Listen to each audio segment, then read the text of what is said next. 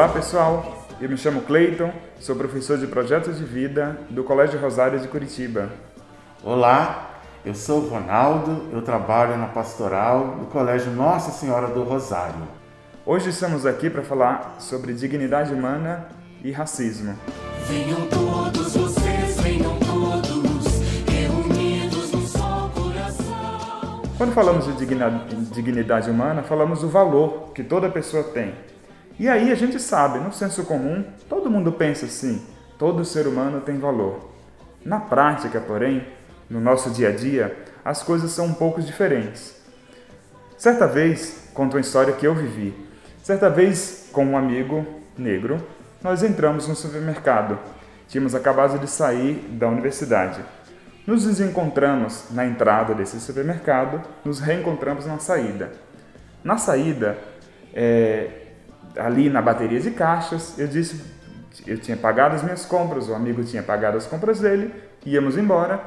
E antes de ir embora, ele me disse: Espera, Cleiton, eu tenho que pegar minha mochila que tive que deixar no guarda-volumes. Ele se deu conta que, de que eu estava com a minha mochila. E eu perguntei: Por que, que você teve que deixar a mochila? Ele me disse: O segurança pediu. E aí ele percebeu que ele tinha sido vítima de racismo. Veja, aquele segurança pediu de uma maneira muito gentil, muito educada. Nós estamos diante, Ronaldo, dessa é, perspectiva da invisibilidade do racismo no Brasil. Então, partindo desse princípio né, da dignidade humana, que todos nós temos essa dignidade, há certos grupos que têm essa pretensão de se achar é, superior aos demais, né? Inclusive, como você deu o exemplo mesmo ali do, do seu amigo, sendo negro e ser tratado dessa forma, é, é, é natural você ver um negro pobre, ele trabalhando numa coisa assim mais subalterna do que ele bem, ah, bem sucedido na sociedade. Quando você encontra um negro bem sucedido, isso causa espanto. Né? Então, e essa, essa organização que acontece é muito naturalizada na nossa sociedade. E temos um, um jeito muito cordial, simpático de tratar as pessoas e para dar aquela maquiada desse racismo que a gente tanto gosta de falar. Venham todos vocês, meus amigos, caminhar com o Mestre Jesus. Ele... É interessante, né, Ronaldo, que aquilo que você fala nos faz ver duas perspectivas.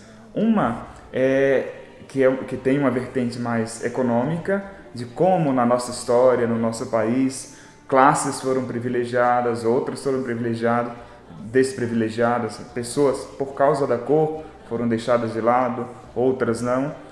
E, ao mesmo tempo, a invisibilização de tudo. É como se a gente tivesse coberto todas essas coisas com mantos de bondade, vamos dizer assim. Porque é, por muito tempo, talvez nós tenhamos vivido no nosso dia a dia, essa. É, é, aquilo de, de, de não afirmar, não dizer claramente isso aconteceu porque ele foi negro. Na verdade, essa máscara está caindo, né, Ronaldo? Nós temos visto cada vez mais na nossa sociedade que a violência, que antes ou que em certo momento era subliminar, está cada vez mais explícita. Isso está aí, está todo dia na mídia.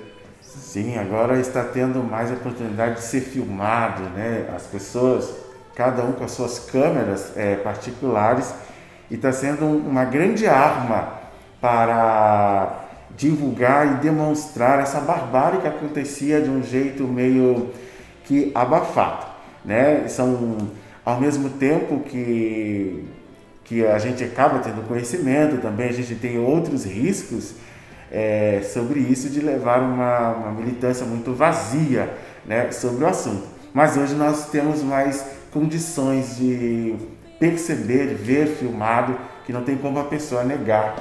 Venham todos vocês, testemunhas, construamos a plena unidade.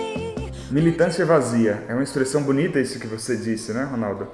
É, nós estamos no contexto da campanha da fraternidade e nós queremos falar de dignidade humana a partir do Evangelho. É, o que nós poderíamos tirar do Evangelho para que essa militância não seja uma, uma militância vazia, para que não seja simplesmente uma questão conflitual, mas que seja promoção da dignidade do ser humano. Isso é, é muito interessante, a figura de Jesus, é, ele sempre buscou essa, essa irmandade, essa fraternidade, né? E fraternidade está no sentido que todos estão juntos, né? E ele não, não faz acepção de, de pessoas. Todos aqueles que chegam até ele, ou que ele chega até certas pessoas, estão incluídos. Então Jesus é como se fosse aquele termo de alteridade, que ele vai ao encontro da, da, das pessoas e inclui e faz parte daquela cultura. Ele não se julga superior, né? mas ele se coloca a, ao encontro né? como fraternidade. Vinham todos mulheres e homens superar toda polaridade. Obrigado, Ronaldo. Aqui a gente chega ao final do nosso podcast, né, Ronaldo? Posso dizer para você e para todos os amigos e amigas que estão nos ouvindo o que foi para mim. É, a campanha da fraternidade, para mim, ela é o chamado direto de Jesus. Jesus que me pergunta, Cleiton, lá no teu coração, lá no fundo, o que é que tem para ser modificado? Será que lá no fundo não tem um resquício de racismo?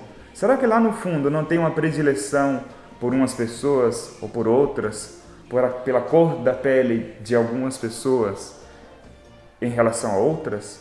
Então, para mim, é esse chamado à conversão.